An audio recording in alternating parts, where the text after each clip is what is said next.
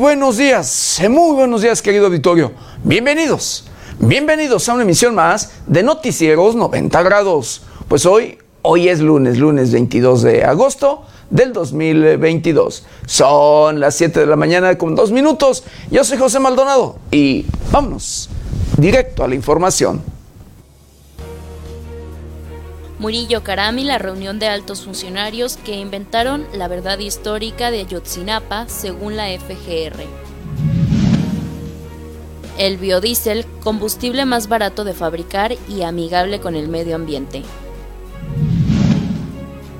NASA revela cuándo será el próximo eclipse total del Sol en México. Se reporta balacera en límites de Aguililla, Buenavista, Tepalcatepec, en Michoacán.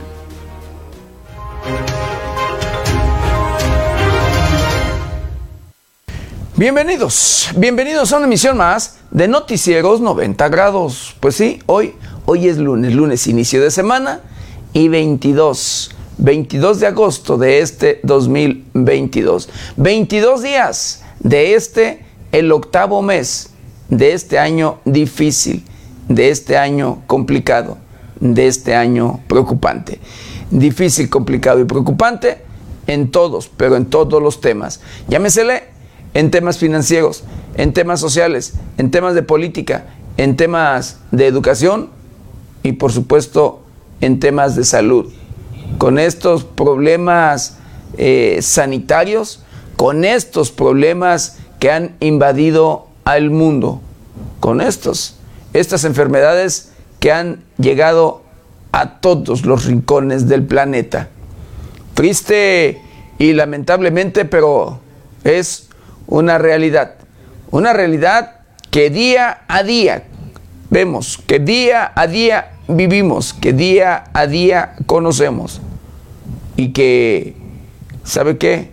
Para todavía eh, agregarle a esto, pues el ingrediente o un ingrediente más, querido auditorio, o el ingrediente principal a todo esto, por así decirlo, querido auditorio, híjole, lo que y que no se combate y que es lo que más se padece, se sufre, lo que más empobrece y que más, querido auditorio, eh, trae muertes, registra muertes, el tema de la corrupción. Corrupción que enriquece a políticos y criminales. Corrupción que enriquece autoridades y delincuentes, corrupción que enriquece a funcionarios y delincuencia organizada, querido auditorio. Triste, lamentablemente, pero así es. Aliados criminales y políticos, aliados políticos que luego aspiran a ocupar un puesto de elección popular, llámesele presidencia municipal, diputado local, diputado federal, senador de o de gobernador, de verdad.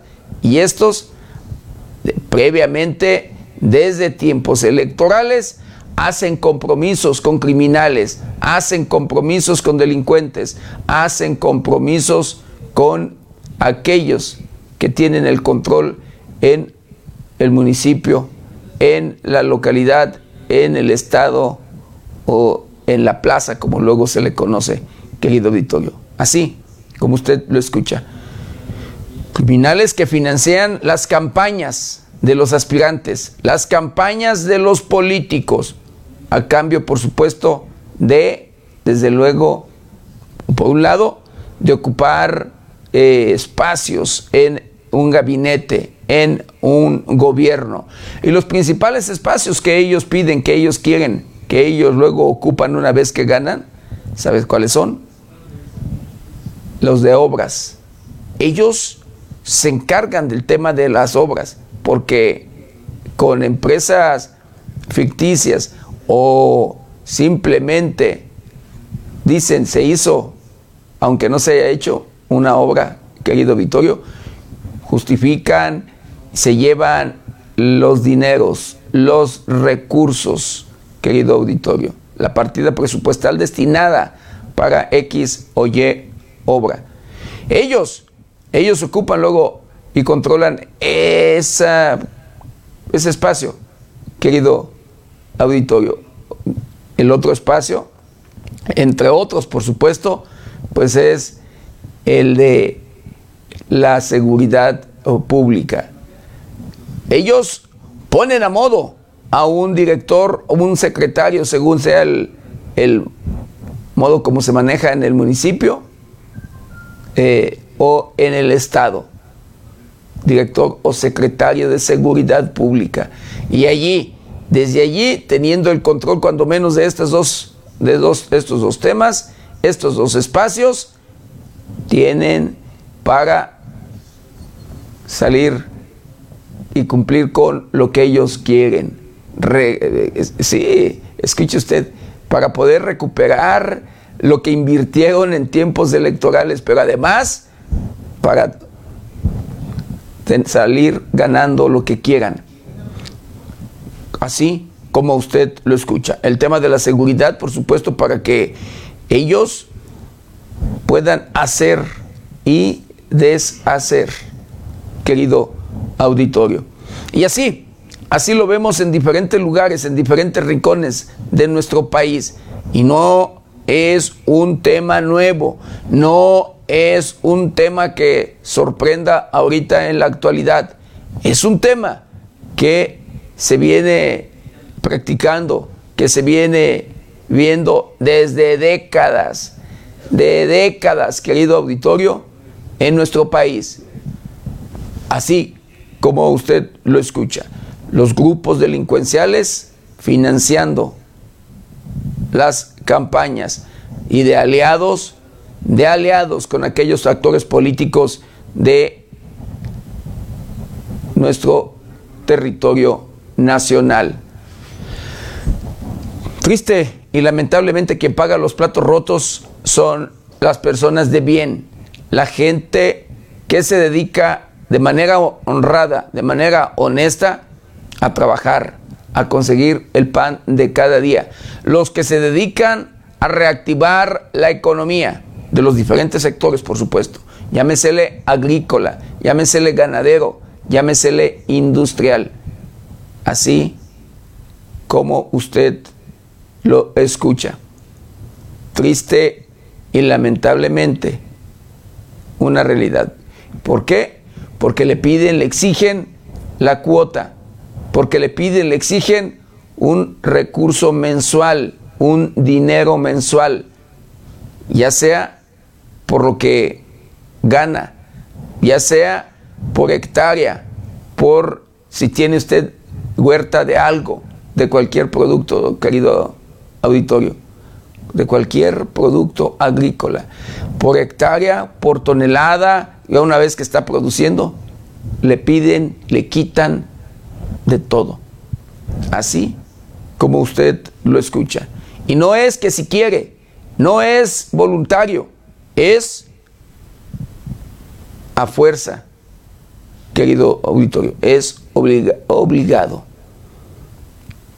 Así como usted seguramente ha tenido esa experiencia, querido auditorio, o conoce algún amigo, algún vecino eh, que ha pasado por estas, y si bien le va, allí queda. De lo contrario, lo despojan de sus propiedades, lo despojan de su patrimonio, le quitan lo que con mucho esfuerzo y sacrificio ha conseguido durante toda su vida, ya sea por herencia o porque usted mismo lo ha adquirido.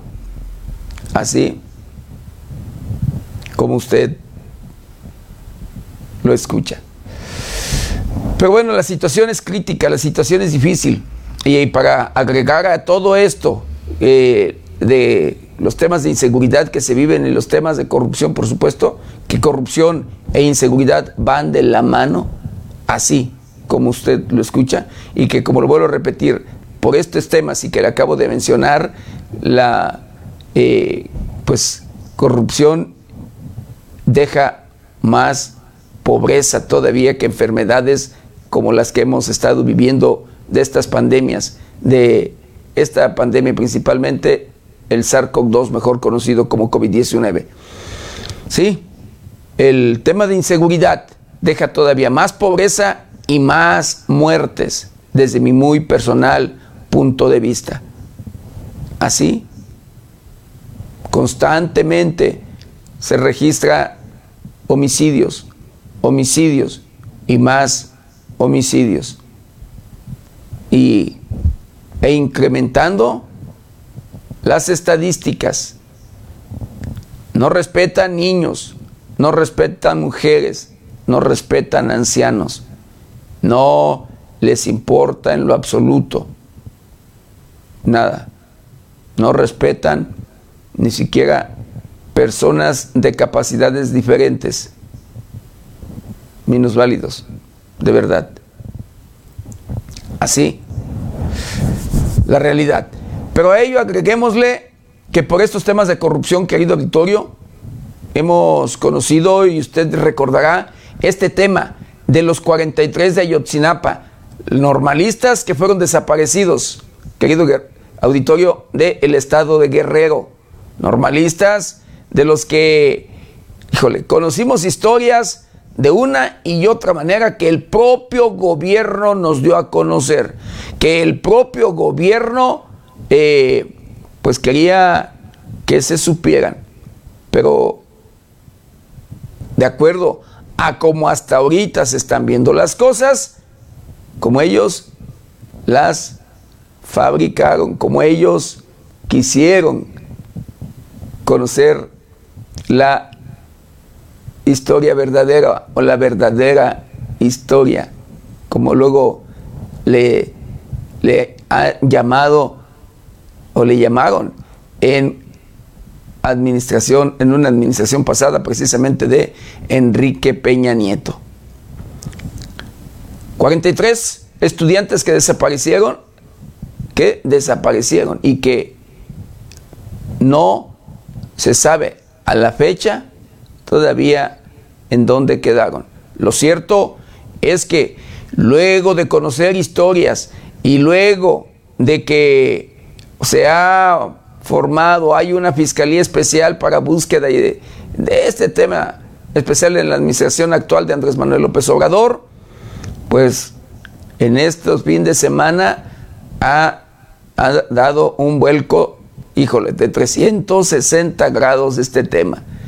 De verdad, un vuelco que, créame, que esto que se conoce nunca se llegó a pensar que esto que vemos no se sabía o se pensaba que fuera pues estos personajes estar involucrados.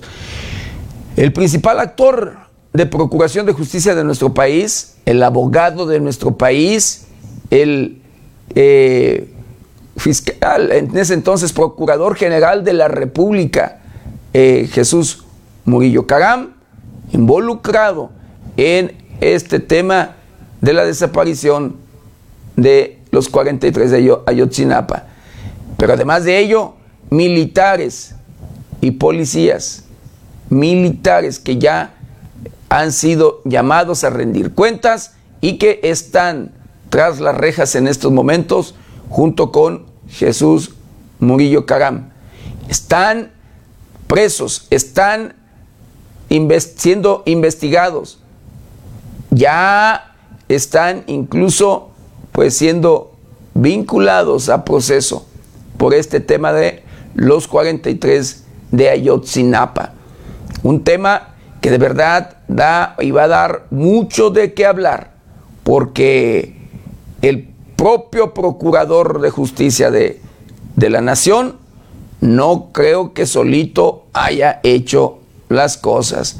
No creo que él solo, junto con elementos de la Secretaría de Marina y policías, hayan por allí, pues, hecho toda esta, esta historia. Desde mi muy personal punto de vista, hay más involucrados. Desde mi muy personal punto de vista, puede estar también atrás de ello el que era en ese entonces el secretario de gobernación.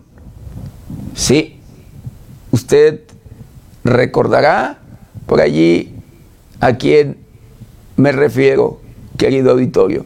Y por supuesto, también el entonces presidente de la República.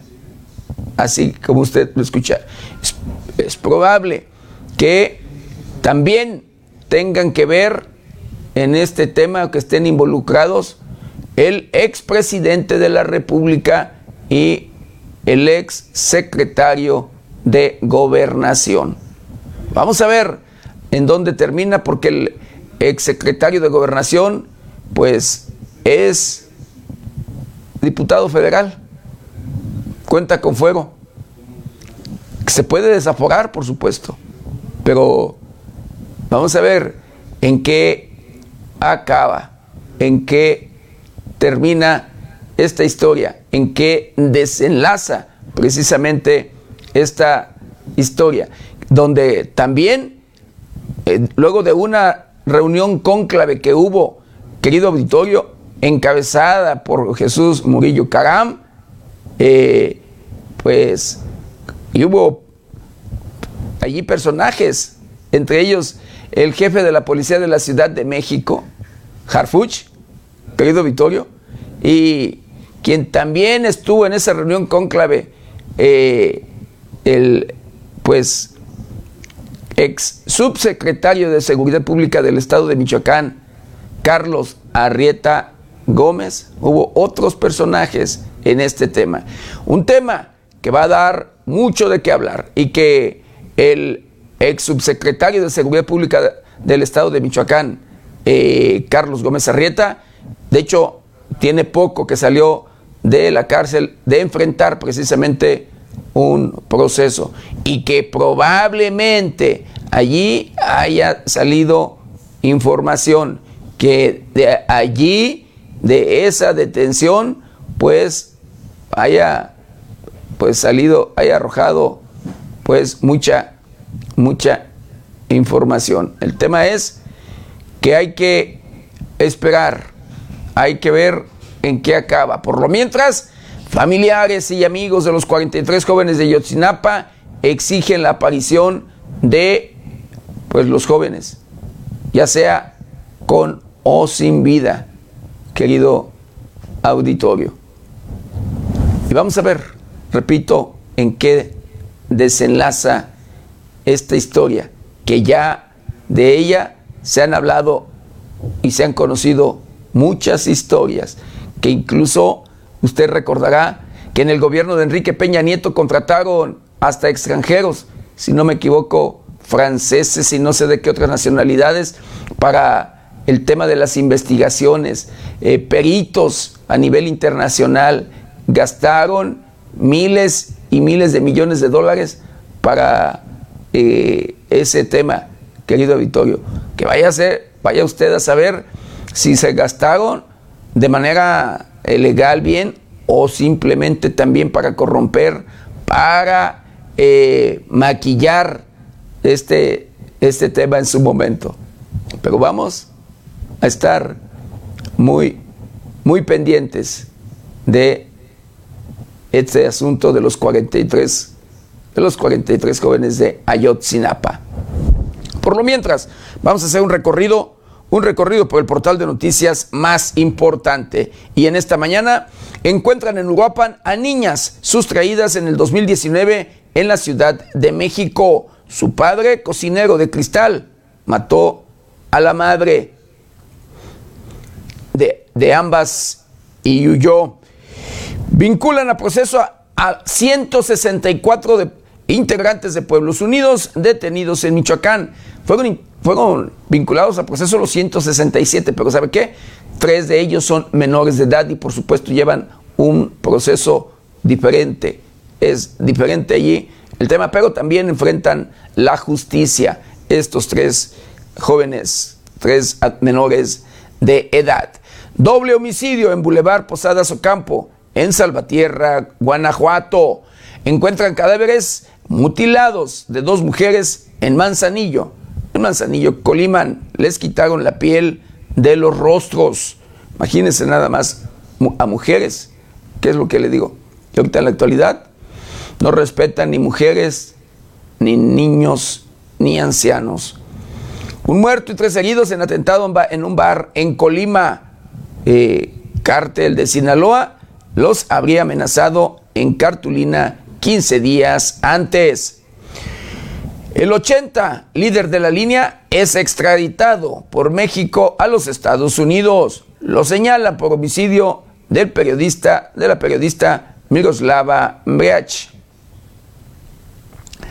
Más de mil personas disfrutaron de la región Bajío en Casa, Michoacán, luego de evento que se llevó a cabo en, pues que llevó a cabo el gobierno de Michoacán, encabezado por Alfredo Ramírez Bedoya.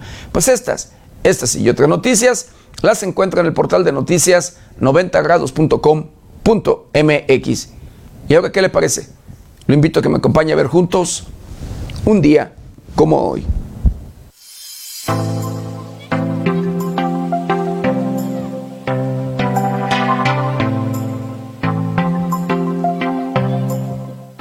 Un día como hoy, 22 de agosto, pero del año de 1700, muere Carlos de Sigüenza y Góngora, científico, historiador y literato novohispano. En 1913 muere Serapio Rendón, científico y opositor del gobierno ilegítimo del general Victoriano Huerta.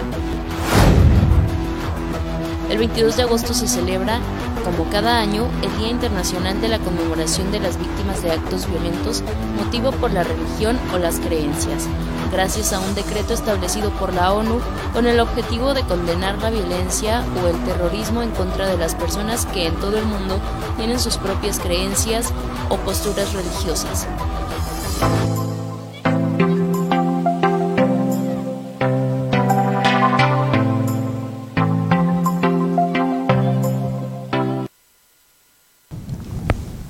Bueno, quiero mandar saludos, saludos especiales a todo, a todo nuestro auditorio, a todos aquellos que nos ven y nos escuchan a través de las diferentes plataformas de 90 grados. Saludos, saludos especiales a aquellos que nos ven a través de la televisión, los que nos escuchan a través de las diferentes estaciones de radio que se enlazan con este su noticiero preferido y por supuesto, de igual manera, a todos, a todos aquellos que nos ven y nos escuchan a través de las diferentes redes sociales de 90 grados. A todos, a todos los que nos escuchan, por supuesto, a través de las diferentes estaciones de radio que se enlazan a través de esta, precisamente de este medio de comunicación. Y bueno, ya de lleno, de lleno con la información y hablando de este tema que ha dado mucho de qué hablar, querido Vittorio, de los 43 jóvenes desaparecidos de Ayotzinapa, allá en el estado de Guerrero, pues el ex procurador de Justicia de la Nación, Murillo Caram, y la reunión de altos funcionarios que eh, inventaron, fíjese, la verdad histórica de Ayotzinapa según la Fiscalía General de la República. En la audiencia inicial contra el ex fiscal general de la República, Jesús Murillo Caram, acusado de haber cometido actos de tortura contra seis personas relacionadas con el caso Ayotzinapa, la Fiscalía General de la República señaló que la llamada verdad histórica de la prescripción de los 43 estudiantes normalistas se planeó en un conclave en el que participaron además de Murillo Caram, personajes que posteriormente ocuparon cargos federales y estatales, como el secretario de Seguridad de la Ciudad de México, Omar García Arfush. Lidia Bustamante Vargas, agente del Ministerio Público Federal, aseveró en la audiencia de Murillo Caram que la versión oficial del gobierno de Enrique Peña Nieto, a base de torturas y en una reunión con Tomás Cerón de Lucio, entonces jefe de la Agencia de Investigación Criminal, Gualberto Ramírez Gutiérrez, coordinador antisecuestros del Aceido, el delegado de la PGR en Guerrero, José Luis Martínez Pérez, el jefe de la Policía Federal Ministerial Carlos Gómez Arrieta, ya procesado, y Omar García Arfush, que entonces era delegado de la Policía Federal en Guerrero. Para afirmar esto, la representante de la Fiscalía dio a conocer que Bernardo Cano Muñoz Cano, secretario particular de Tomás Cerón de Lucio y quien grabó los videos de tortura de seis personas, se apegó al criterio de oportunidad y se convirtió en testigo colaborador de la Fiscalía General de la República. entregando los videos de las torturas a presuntos integrantes del cártel Guerreros Unidos. Al conclave que organizó Murillo Caram asistió también el entonces gobernador Ángel Aguirre, dijo el testigo, quien aseguró que a él no le dejaron pasar a esta reunión de alto nivel, donde se habría fraugado la verdad histórica del caso Ayotzinapa. Solo dos días después de que la PGR ejerció la facultad de atracción de la investigación, se estaban sosteniendo reuniones en Iguala. Esto evidenció este conocimiento. Fue un conclave donde hubo una planeación. Fueron los actos preparatorios para los hechos del 27, 28 y 29 de octubre y 7 de noviembre, dijo la agente del Ministerio Público en referencia a las detenciones de los presuntos integrantes de Guerreros Unidos que habrían sido torturados por la Marina y la Agencia de Investigación Criminal. Luego de este conclave y al paso de los meses, los participantes siguieron ocupando altos cargos estatales y federales como sucedió con Carlos Gómez Arrieta, subsecretario de Seguridad Pública de Michoacán, quien se entregó a las autoridades en septiembre del 2020 por las acusaciones en su contra. Asimismo, Omar García Arfush llegó a ser secretario de Seguridad Ciudadana de la Ciudad de México en el gobierno de la morenista Claudia Sheinbaum. Antes, un testigo protegido lo había acusado de recibir fuertes sumas de dinero del crimen organizado en su estancia en Guerrero, mientras que su número celular fue hallado en el teléfono del líder delictivo Sidronio Casarrubias. A Murillo Caram se le acusa de los delitos de tortura, desaparición forzada y contra la administración de la justicia.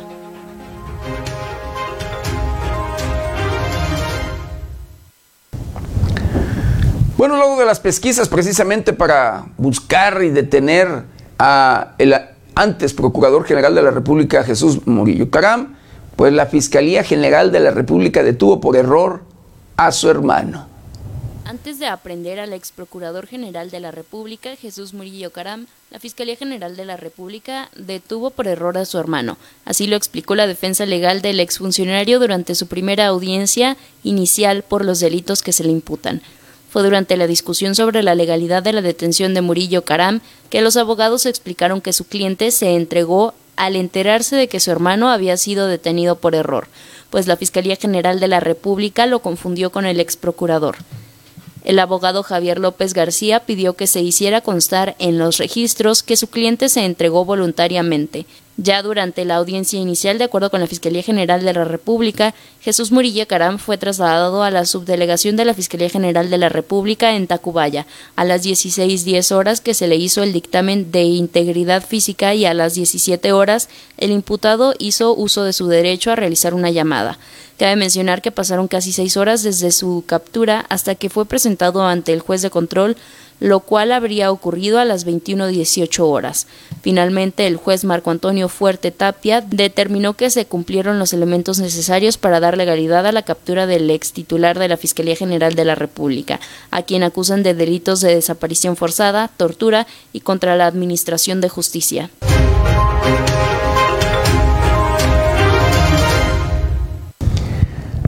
Bueno, hay quienes opinan que, pues no nada más sería, no debería ser nada más Jesús Murillo Caram, sino que, por ejemplo, Félix Salgado Macedonio afirma que falta Peña Nieto. Félix Salgado Macedonio, presidente de la Comisión de la Defensa Nacional en el Senado de la República y ex candidato por la gubernatura de Guerrero, hizo hincapié en que hace falta Peña Nieto, tras la detención de Jesús Murillo Caram por el caso de los 43 normalistas de Ayotzinapan, para aquellos que critican la política de seguridad de Andrés Manuel, de abrazos y no balazos, ¿qué dirían ahora con lo de Ayotzinapa? ¿Quién da la orden a los policías y al ejército de actuar? Falta Peña Nieto, la mentira histórica, crimen de Estado, comenta en un post por medio de redes sociales Salgado. Cabe recordar que la familia del senador Salgado Macedonio también fue afectada por el crimen organizado. Todo esto cuando gobernaba José Luis Albaca Velázquez en Iguala de la Independencia. Un 9 de marzo del 2013, Justino Carvajal Salgado, quien era síndico en Cabildo de Iguala, fue asesinado a balazos alrededor de las 19 horas, cuando éste ingresaba a un edificio. Antes de su asesinato, Carvajal Salgado fue víctima de un asalto, pues el 21 de febrero fue interceptado por un grupo de hombres armados que cuando llegaron al ayuntamiento lo golpearon y posteriormente se retiraron.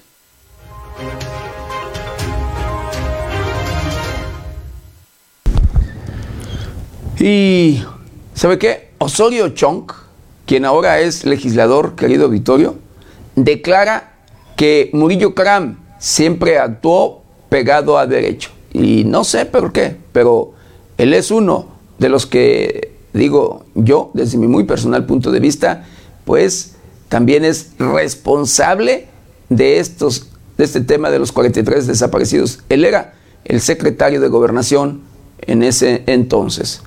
Este sábado, el coordinador del Partido Revolucionario Institucional en el Senado de la República, Miguel Ángel Osorio Chong, publicó una serie de mensajes en su cuenta de Twitter en los que declara que el ex procurador general de la República, Jesús Murillo Caram, siempre actuó apegado a derecho. Murillo Caram fue detenido este viernes por la Fiscalía General de la República, acusado de los delitos de desaparición forzada, tortura y contra la Administración de Justicia en el caso Ayotzinapa. En el marco de estas acusaciones, el exsecretario de Gobierno durante el sexenio de Enrique Peña Nieto dijo reconocer la valentía y el compromiso de Karam con la justicia al no resistirse y facilitar el trabajo de la FGR en el cumplimiento de su deber, además de sentirse confiado en que las pruebas del detenido servirán para demostrar su inocencia. Asimismo, señaló reconocer a Murillo Karam y haberlo visto conducirse con apego a derecho durante su ejercicio como servidor público y subrayó su determinación de enfrentar los delitos por los que ahora se le acusa. Con información de la redacción, informó para 90 grados Alejandro Frausto.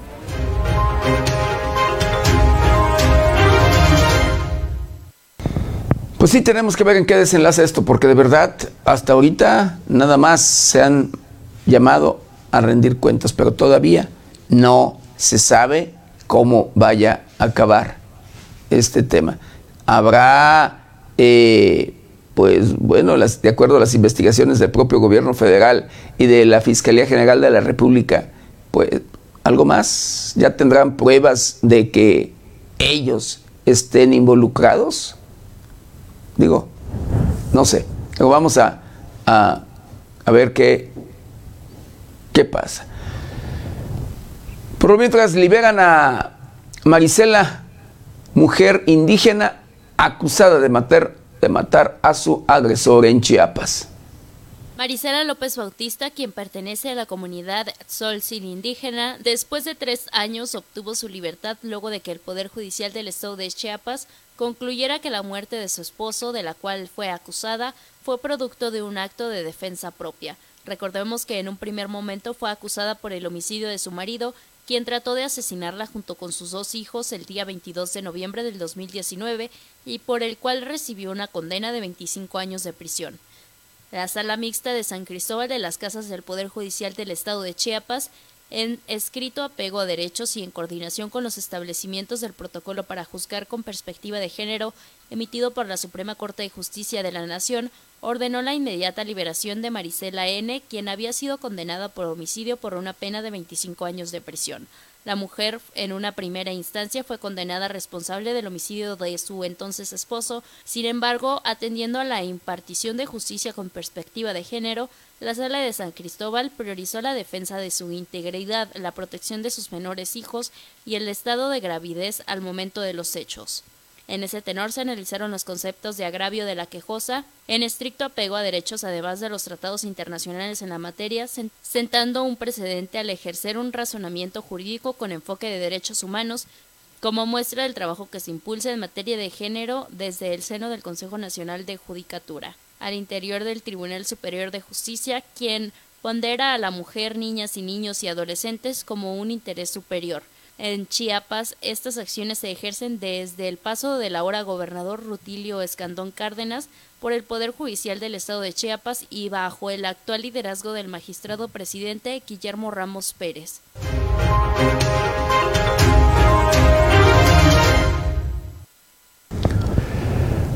Bueno, de acuerdo al presidente municipal de la capital del estado de Michoacán, Alfonso Martínez Villicaña, bueno, más Alfonso Martínez Villicaña, híjole, bueno, eh, Morelia es excluido de alerta para viajar a Michoacán.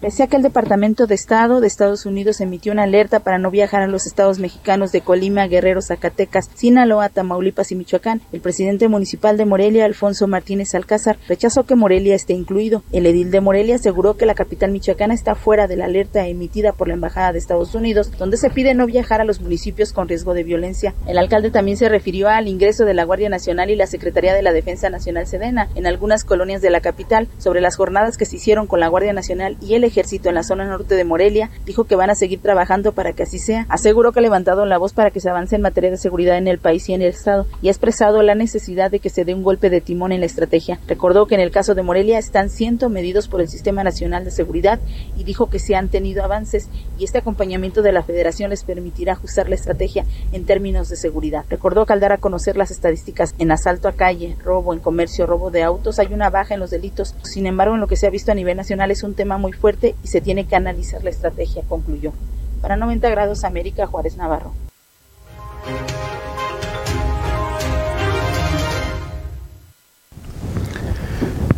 Bueno, el Instituto Nacional de Antropología, Historia y Protección Civil del Estado de Michoacán analizan edificios históricos en riesgo por sismos.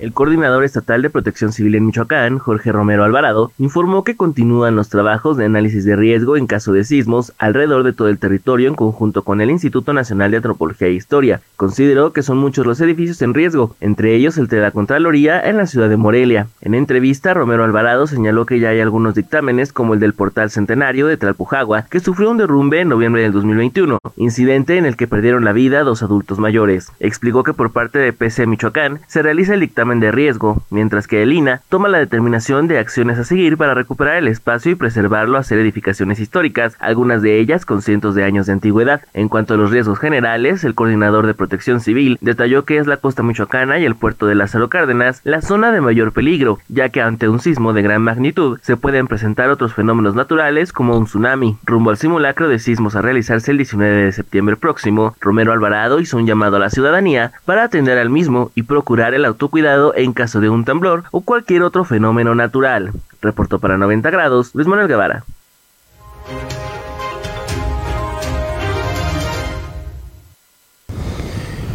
Y de acuerdo a la Secretaría de Turismo, la Feria del Hongo, ejemplo de la vasta riqueza michoacana, la Feria del Hongo de Senguio destaca entre las ferias mexicanas alusivas a la temporada de cosechas, porque pone en relieve la vasta riqueza del territorio michoacano con sus más de 140 especies de hongos. Así lo destacó el secretario de Turismo del Estado, Roberto Monroy García, durante su visita a la 25 edición del evento que muestra tan solo una parte de las 690 especies que crecen en los bosques de la región, algunas de ellas comestibles y otras medicinales, algunas tóxicas y otras más idóneas para la generación de tintes. En el segundo día de actividades en el país de la monarca, luego de participar en un encuentro con prestadores de servicio de Zitácuaro, Juncapeo, Juárez, Ocampo, Angangueo y Tlapujagua, así como visitar la zona arqueológica de San Felipe Los Alzati, Roberto Monroy acudió este sábado a Tuspan, Senguio y también Ocampo. En Tuspan participó en un encuentro con prestadores de servicio, comunidades y autoridades municipales de Ciudad Hidalgo, Marabatío, Tlapujagua, Zitácuaro y Tuspan, quienes compartieron las necesidades en materia turística. Monroy García se comprometió a revisar cada una de ellas, la promoción y la capacitación para que el visitante se enamore de las mariposas monarca y de toda la región. Algunos otros compromisos aluden a temas de capacitación, señalética, continuidad en las acciones de difusión de eventos, promoción de la gastronomía de Hidalgo, impulso a la policía turística solicitada por Marabatío y analizar con especialistas la viabilidad de algunos atractivos locales que no cuentan con infraestructura o se conocen solo entre lugareños. Con información de redacción para 90 grados América Juárez Navarro.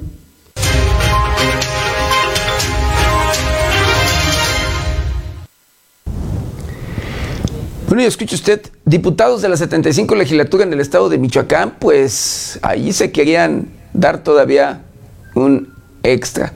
La legislatura del estado de Michoacán, querido auditorio, escuche usted, es la más cara del país. La más cara o de las más caras del país. Y todavía, pues se quieren ahí dar por agarrar más todavía. Pues esto, los 50 mil que querían extras, que se iban a dar los diputados de Michoacán cada mes, pues no se les hará realidad. Cierran esa posibilidad. El Congreso del Estado de Michoacán echó abajo la posibilidad de que diputados locales se distribuyeran. En los próximos seis meses, los 10 millones de pesos, cada uno recibiría 50 mil pesos cada mes, confirmaron la presidenta de la mesa directiva, Adriana Hernández Íñiguez, y el presidente de la Junta de Coordinación Política, Jocopo Fidel Calderón Torreblanca. La diputada del PRI, Adriana Hernández, rechazó que exista alguna aprobación de algún recurso extraordinario. Refirió que no hay ninguna aprobación y esa aprobación se echó para atrás por parte del Comité de Administración y Control. Fidel Calderón Torreblanca, presidente de la Junta de Coordinación Política, por su parte, indicó que la prerrogativa se propuso como gestión porque así es como se planteó por algunos diputados y por eso se atendió esta petición. Mencionó que no estuvo de acuerdo el comité de administración en el tema de las subvenciones porque decían que se les iba a dar mayores atribuciones a la Junta. Mencionó que dicha prerrogativa requería necesariamente de la aprobación del comité de administración y decidieron que no, pero se respetó su decisión y no se va a otorgar. Belles Galinto, coordinador de la bancada del Partido del Trabajo, por su parte se refirió a la distribución de 50 mil pesos mensuales por diputado y que el comité rechazó.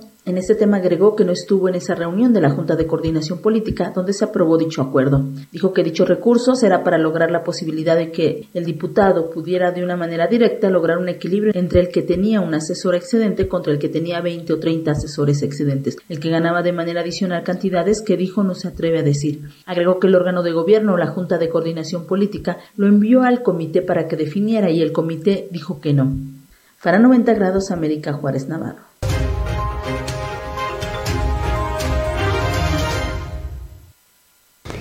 ¿Y sabe qué? Vean nada más la ocurrencia y no sé con qué intención.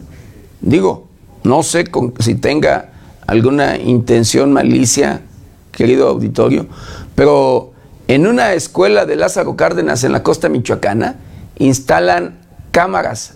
¿Sabe en dónde? Sí, cámaras de video, videocámaras, en baños de escuelas. La Comisión Estatal de Derechos Humanos atendió quejas recibidas por la instalación de cámaras al interior de baños de niñas y niños en Lázaro Cárdenas, informó Marco Antonio Tinoco Álvarez, presidente de la institución en Michoacán. En entrevista, Tinoco Álvarez explicó que los casos se dieron en una escuela primaria y una de nivel medio superior, debido a problemas de consumo de drogas al interior de las instalaciones, por lo que se instalaron las cámaras para evitar que los alumnos usen los baños como centro de consumo, a lo que la CEDH sugirió que fueran los prefectos quienes brinden la vigilancia fuera de los sanitarios. Al respecto, la Secretaría de Educación en Michoacán comunicó que la queja quedó registrada en la visitaduría regional Lázaro Cárdenas en el expediente LAZ 56-2022 y fue resuelta desde marzo pasado por acuerdo entre directivos y padres de familia para retirar los aparatos, por lo que la queja fue archivada por la CEDH. Tinoco Álvarez declaró también que la institución a su cargo ha recibido quejas debido a que el entorno escolar no brinda cuidados a los niños y niñas trans o infancias LGBT, es decir, lesbianas, gays, bisexuales, transexuales. Entre las consideraciones se pide la instalación de baños mixtos. Estos casos se han presentado en Lázaro Cárdenas, Uruapan, Nueva Italia y Apatzingán. Subrayó que este tipo de denuncias no eran comunes anteriormente. Reportó para 90 grados, Luis Manuel Guevara.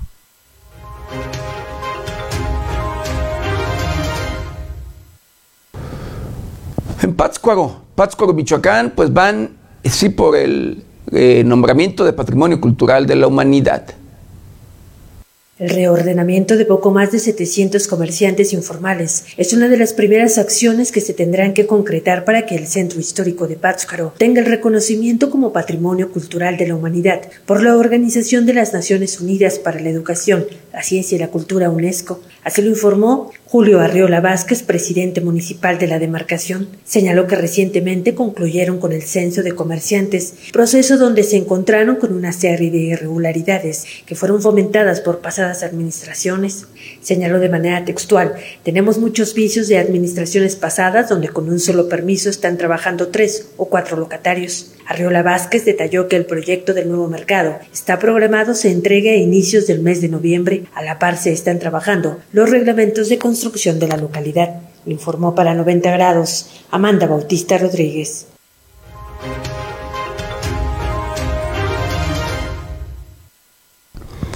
Bueno, de acuerdo al titular de la Secretaría de Seguridad Pública del Estado de Michoacán, dice que prácticamente están desactivadas las barricadas. Michoacán prácticamente se encuentra sin barricadas sobre carreteras, aseguró José Alfredo Ortega Reyes, secretario de Seguridad Pública en la entidad. Funcionario estatal reconoció que actualmente existe un foco rojo, que es en la localidad de Churumuco, donde tienen el reporte de la presencia de barricadas, pero en el resto del estado han logrado desactivarlos. Reyes recordó que entre las barricadas establecidas por diversas agrupaciones armadas se encontraban sobre la carretera Ario de Rosales La Huacana, Aguililla, San Juan Nuevo Parancaricutiro, Cualcomán y Tepalcatepec. Todas, dijo, ya retiradas de los caminos brindando libre circulación vial a los automovilistas particulares y de carga. Agregó que los operativos continúan por todo el estado y se han fortalecido acciones en municipios como Zamora, Uruapan y Morelia. Informó para 90 grados Amanda Bautista Rodríguez.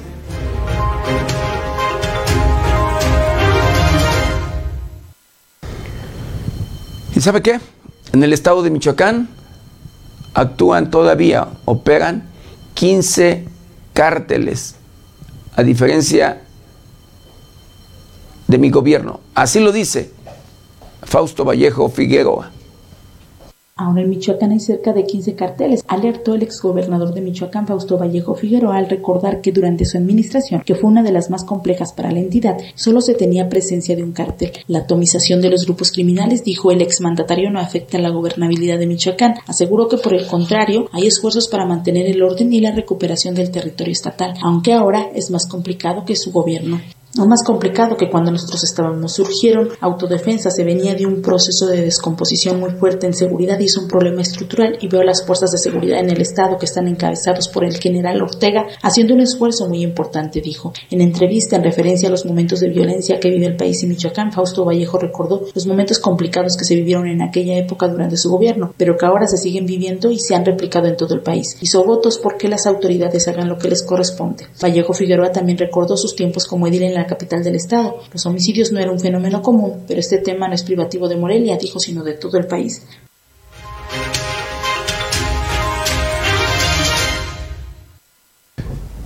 Las fuertes lluvias han dejado daños, daños severos en diferentes lugares y estados de la República. Es el caso de los municipios de Empalme y Ures, esto en el estado de Sonora, donde las inundaciones dejan casas, bajo el agua. Cientos de personas damnificadas por las lluvias e inundaciones de las últimas horas en Sonora han llevado a las autoridades a la activación de planes de contingencia para salvaguardar a la población que en algunos casos quedó atrapada en techos y lugares altos mientras sus casas y pertenencias quedaron bajo el agua. Un gusto es saludarles nuevamente. Me dirijo a todas, a todos ustedes para informarles que mantenemos un estrecho monitoreo de todas las precipitaciones que se han venido presentando en nuestro estado a causa de un temporal que nos afecta esta semana y todavía rumbo al fin de semana. Todos los eventos críticos generados por estas precipitaciones excepcionales han sido atendidos de manera coordinada por los tres niveles de gobierno. Me refiero a derrumbes, inundaciones, calles en avenidas, así como arroyos crecidos, entre otras afectaciones. En el caso del municipio de Ures, elementos de la Guardia Nacional activaron el Plan GNA en coordinación con las autoridades de los tres órdenes de gobierno para ayudar en las zonas afectadas por inundaciones y deslaves tras las fuertes lluvias registradas en la entidad. Sin embargo, el municipio más afectado es Empalme, donde el agua alcanzó en algunos puntos más de dos metros de altura.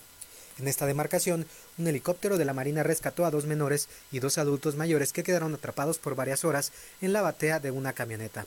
Varias comunidades rurales del Valle de Guaymas, en Palme, están incomunicadas todavía. Con información de la redacción, informó para 90 grados Alejandro Frausto.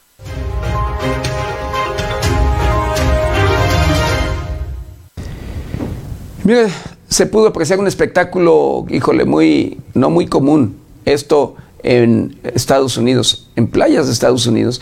Un tiburón y mantarraya protagonizaron sorprendente pelea.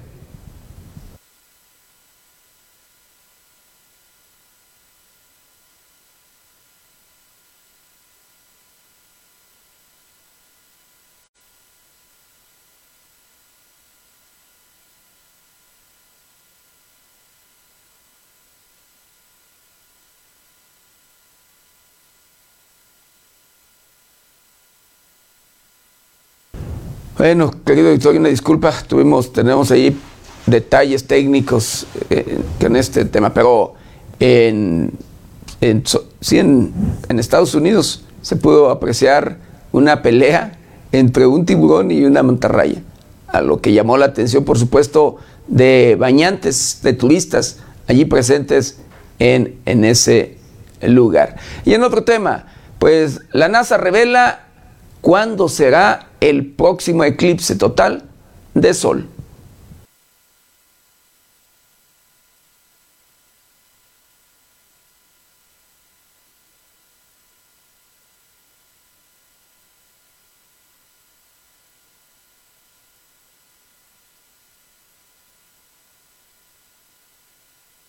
debido a las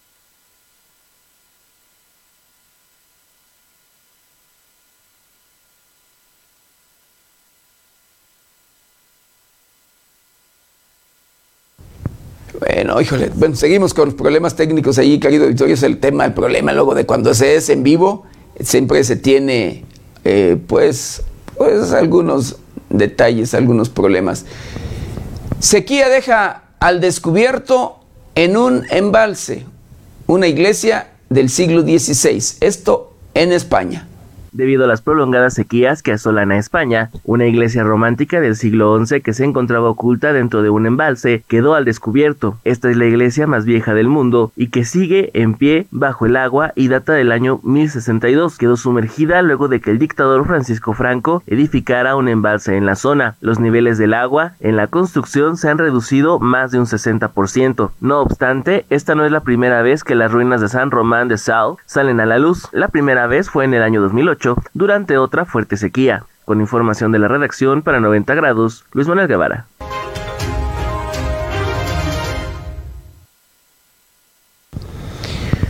Bueno, la Comisión Estatal de los Derechos Humanos en el Estado de Michoacán atiende sus seis quejas por alcoholímetros. Esto en Morelia, sí, los abusos de los policías en los alcoholímetros en la capital del Estado de Michoacán. Comisión Estatal de Derechos Humanos actualmente atiende seis quejas por acciones en los operativos de alcoholímetro en la ciudad de Morelia, informó Marco Antonio Tinoco Álvarez, presidente de la institución en Michoacán. En entrevista, Tinoco Álvarez explicó que estas quejas son multifactoriales, entre ellas la falta de acompañamiento durante la prueba y un trato inadecuado en la revisión, aunque no respondió si también hay casos de abuso de autoridad. Añadió que se planea instalar una mesa de diálogo con el comisionado para la seguridad del municipio, Alejandro González Cusi, para revisar la legalidad de su aplicación y revisar también que la norma oficial mexicana que regula este tipo de operativos se aplique. Subrayó que en caso de que durante este tipo de despliegues policíacos los conductores también porten armas, la competencia es estatal, en caso de consumidores mientras que por traslado o posesión, más allá de las cantidades permitidas, es competencia federal. Enfatizó que solo en caso de flagrancia, las policías municipales podrían proceder a la actuación, si no sería competencia de las fiscalías. En cuanto a quejas por falta a los derechos humanos, interpuestas en contra de la policía de Morelia, Tinoco Álvarez estimó que son 25 por distintas causas, incluidas las 6 por alcoholímetro, en su mayoría serían por abusos policiales. Agregó que por solicitud ciudadana, podrían verificar con el ayuntamiento encabezado por Alfonso Martínez Alcázar cuál es el horario de los cierres de bares, la generación de programas alternos de prevención, pues entre las quejas se interpuso una en que los acompañantes eran quienes vivieron de más de lo permitido, más no el conductor. Finalmente, el comisionado de la CEDH informó que hasta ahora no hay quejas por la exposición de los ciudadanos en redes sociales a través de videos publicados por la policía de Morelia al realizar estos operativos. Sin embargo, la CEDH ha solicitado a González Cusi la protección de datos personales de los implicados, así como la veracidad de los materiales audiovisuales y no sean únicamente fragmentos. Entre la información que debería entregar se encuentra el tipo de cámaras con que se realizan las grabaciones y cuántas cámaras hay a disposición de este tipo de operativos, los arrastres y costos de las grúas. Reportó para 90 grados Luis Manuel Guevara.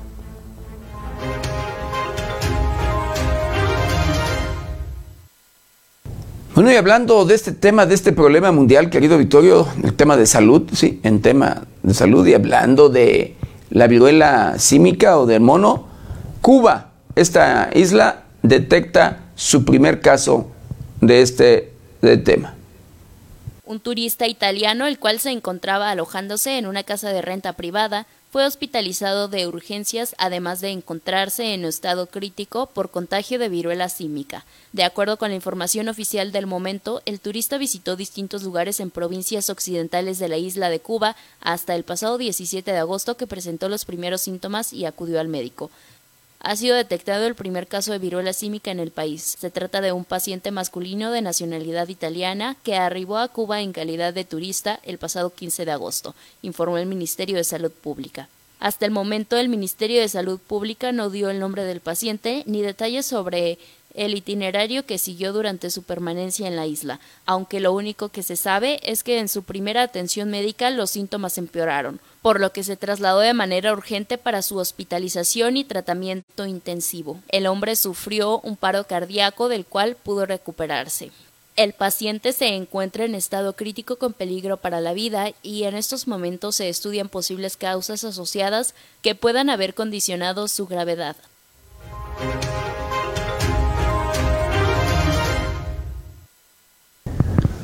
Bueno, el principal ideólogo del Kremlin, eh, pues, habría muerto en un otro atentado. La hija del filósofo ruso Alexander Dugin falleció este sábado por un atentado en un coche bomba en Moscú. Daria Dugina conducía su automóvil modelo Toyota Land Cruiser cuando este estalló en la vía pública alrededor de las 21 horas del sábado. La periodista regresaba de un festival cultural en Moscú cuando la bomba detonó. Cabe mencionar que el automóvil que conducía era el de su padre. Estaba completamente en llamas, perdió el control porque estaba conduciendo a gran velocidad y voló al lado opuesto de la carretera, así aseguró un conocido familiar, Andrei Krasnov, señalando que el objetivo era Alexander, su padre, informó 90 grados.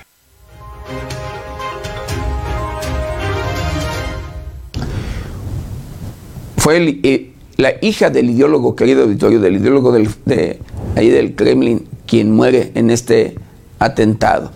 Pero bueno, el biodiesel, hablando de medio ambiente, el, medio, el biodiesel, combustible más barato de fabricar y amigable con el, con el medio ambiente. Jorge Tenorio, CEO de la productora Renault Biodiesel, explicó que este combustible es construido a base de energía limpia, que puede ayudar a la conservación del medio ambiente.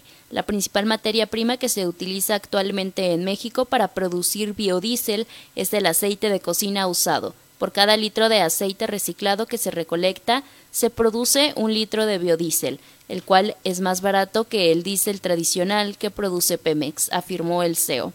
De acuerdo con la investigación de tres centros públicos de investigación, dos instituciones de educación superior y cinco empresas afirmaron que el potencial para que éste se pueda expandir es muy amplio, pues es una ciudad con más de 100.000 habitantes, es posible obtener hasta 360.000 metros cúbicos de aceite usado para producir biodiesel.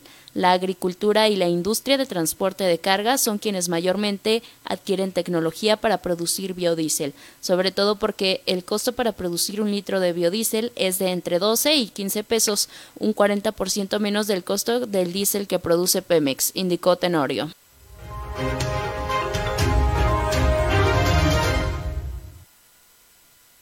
Bueno, y en Cortázar, Guanajuato, sí, eh, explota una casa, escuche usted, en Punta Real.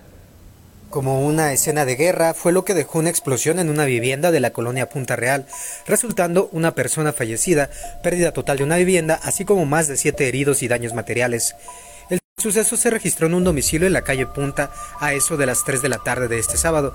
Al lugar acudieron cuerpos de bomberos y protección civil para auxiliar a los afectados, entre ellos menores de edad, quienes fueron trasladados a diferentes hospitales desconociendo su estado de salud. Sin embargo, por un adulto mayor, nada pudieron hacer ya que no contaba con vida.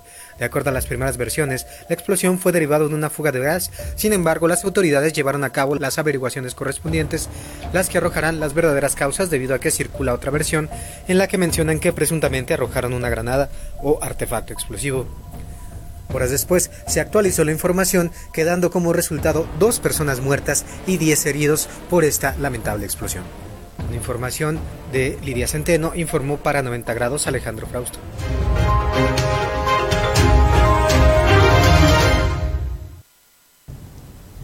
Y estando en el estado de Guanajuato, pero en el municipio de Paseo el Grande, una mujer es arrollada en la calle. Una mujer perdió la vida la noche del sábado en la cabecera municipal de Paseo el Grande tras ser arrollada. Poco después de las 20 horas reportaron a una persona sin vida en la calle Pípila, esquina Guerrero. Policías municipales y cuerpos de emergencia acudieron al lugar donde localizaron a una fémina sin vida tapada con una sábana blanca en la gasolinera Repsol, quien fue arrollada, versiones en la zona, por un camión de características desconocidas. Elementos policíacos resguardaron y acordonaron el área, mientras que personal de la Fiscalía Regional realizó el protocolo correspondiente de lo ocurrido. Para 90 grados informó Lidia Centeno.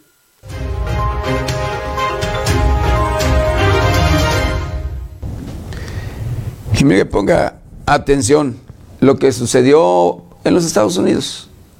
Una mujer que había sido detenida, pues logra, logra quitarse las esposas, tomar un arma y disparar a los oficiales que la habían sometido.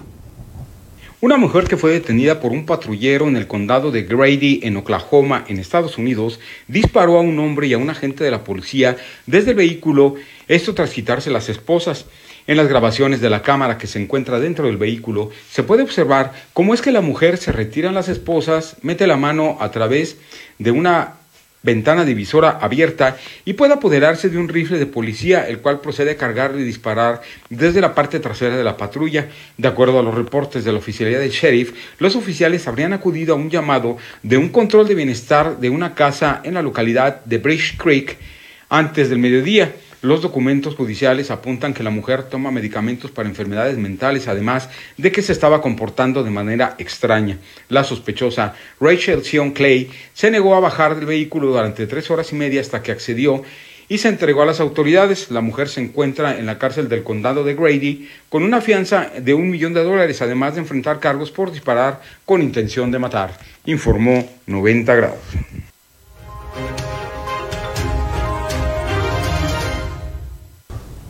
Mientras tanto, en Escobedo, Nuevo León, en nuestro país, detienen a una mujer por asesinato de su hijo menor de 7 años de edad. Lo apuñaló por la espalda. Un niño de 7 años perdió la vida a consecuencia de las heridas que su propia madre le infringió. La mujer ya fue detenida. Los hechos tuvieron lugar el sábado en la colonia Pedregal de Topo Chico, municipio de Escobedo, en un domicilio de la calle Sodio, donde vivía Perla N y su hijo Tadeo N de 7 años de edad. Se logró saber que luego de apuñalar a su hijo en la espalda, la mujer lo llevó a un consultorio médico donde el profesional de la salud constató que el pequeño tenía una herida de arma blanca en la espalda, por lo que le dio aviso a las autoridades. Policías y paramédicos arribaron al sitio, en donde confesó la mujer que lo apuñaló. El niño murió poco después, mientras recibía los primeros auxilios, la mujer fue detenida y puesta a disposición de la gente del Ministerio Público, mientras que el cuerpo de la pequeña víctima fue trasladado al servicio médico forense para los efectos de ley, informó 90 grados.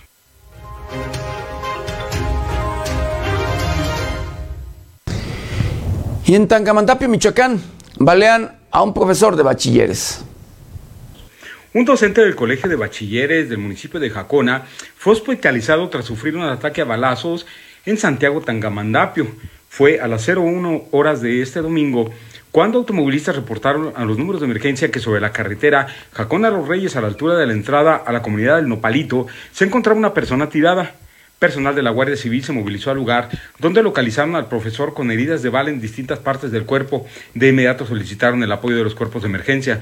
Paramédicos de Protección Civil Municipal de Jacona llegaron y auxiliaron a Martín LP de 56 años de edad, vecino de la zona centro de Jacona, el cual fue trasladado a un hospital de Zamora para su atención médica. La víctima manifestó haber recibido una llamada telefónica de extorsión donde lo citaban en el lugar por lo que se trasladó en un taxi, donde minutos después fue variado por sujetos desconocidos. En el lugar quedaron cuatro casquillos percutidos calibre 380, por lo que fueron recolectados por personal especializado para continuar con las investigaciones correspondientes, informó 90 grados.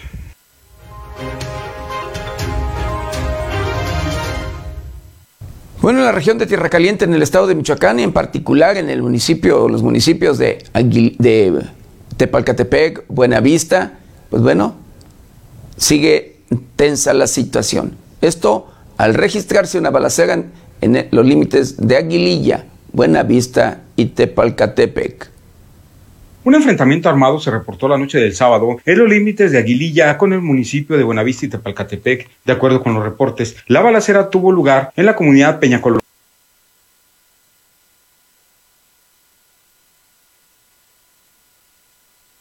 de Buenavista y Tepalcatepec. De acuerdo con los reportes, la balacera tuvo lugar en la comunidad Peñacolón.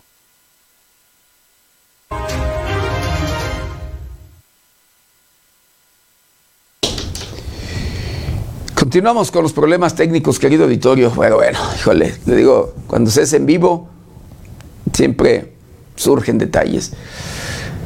Eh, y detienen, detienen guardias civiles a sujeto que apuñaló a dos policías municipales en eh, Michoacán. Elementos de la Guardia Civil detuvieron con base en una denuncia ciudadana a un hombre que agredió con armas blancas a dos policías municipales en Puruándiro. Al respecto se informó que los oficiales locales detuvieron a un sujeto el cual trató de huir, pero se le localizó y al momento de que los uniformados tratando de reaprenderlo, los atacó con armas blancas que obtuvo en su intento de escape. Los policías quedaron lastimados, pero no de gravedad y con el apoyo de los guardias civiles se consiguió asegurar otra vez al presunto agresor en la colonia centro de la ciudad de Puruándiro y ponerlo a disposición de las autoridades competentes. Los policías heridos fueron llevados a recibir atención médica, informó 90 grados.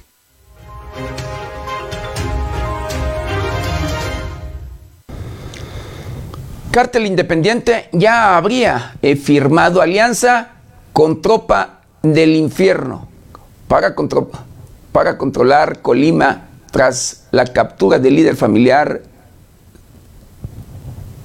el cártel independiente de Colima y o Los Mezcales, liderado por José Bernabé Brizuela Meraz, alias La Vaca, se habría aliado con el cártel del noreste para recibir ayuda de su brazo armado, la Tropa del Infierno, en su lucha contra el cártel Jalisco Nueva Generación. La víspera de la captura de José Bernabé Brizuela Meraz La Vaca, el jueves en la Ciudad de México, aparecieron en Colima dos cartulinas con mensajes alusivos a una alianza entre el cártel independiente y el cártel del noreste. Mis paisanos, aquí en Colima pura gente de La Vaca, puro cártel de Colima y aliados del CDN, se lee en el mensaje abandonado en dos puntos diferentes de Colima que afirman estar al 100 con la tropa del infierno. El mensaje contiene insultos a los grupos criminales rivales, entre los que se encuentran el cártel Jalisco Nueva Generación, grupo al que perteneció la vaca hasta el pasado mes de febrero, cuando traicionó al grupo criminal que dirige el Mencho, robándole su estructura criminal en la entidad. La Vaca, estaría recibiendo apoyo también del cártel de Sinaloa y los caballeros templarios de los límites de Michoacán con Colima. Ha trascendido que la operación de este grupo criminal estará en manos de Carlos Miguel Mercado Meraz, alias El Abulón, El Coco y o El León, pariente directo de Bernabé Brizuela Meraz, informó 90 grados.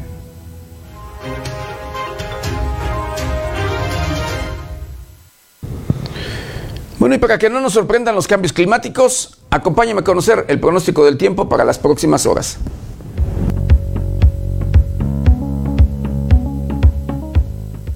El Servicio Meteorológico Nacional de la Conagua le informa el pronóstico del tiempo. Para hoy, el monzón mexicano persistirá sobre el noroeste del país, en interacción con un sistema frontal fuera de temporada sobre la frontera norte de México lo que originará lluvias puntuales muy fuertes en Sonora y Coahuila, y puntuales intensas en Chihuahua, Durango y Sinaloa, así como chubascos en Baja California.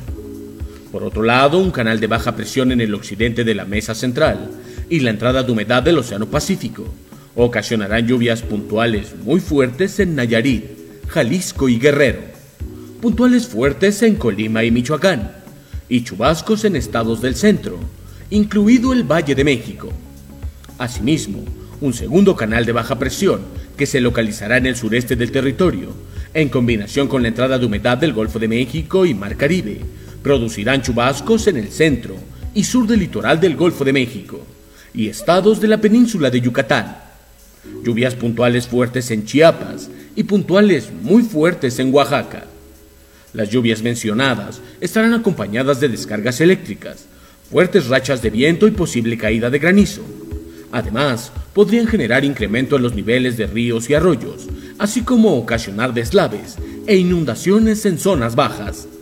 Finalmente, prevalecerá el ambiente vespertino cálido a caluroso sobre la mayor parte de las entidades de la República Mexicana, con temperaturas máximas que podrían superar los 40 grados Celsius en zonas de Baja California, Sonora, Nuevo León, Tamaulipas y Campeche.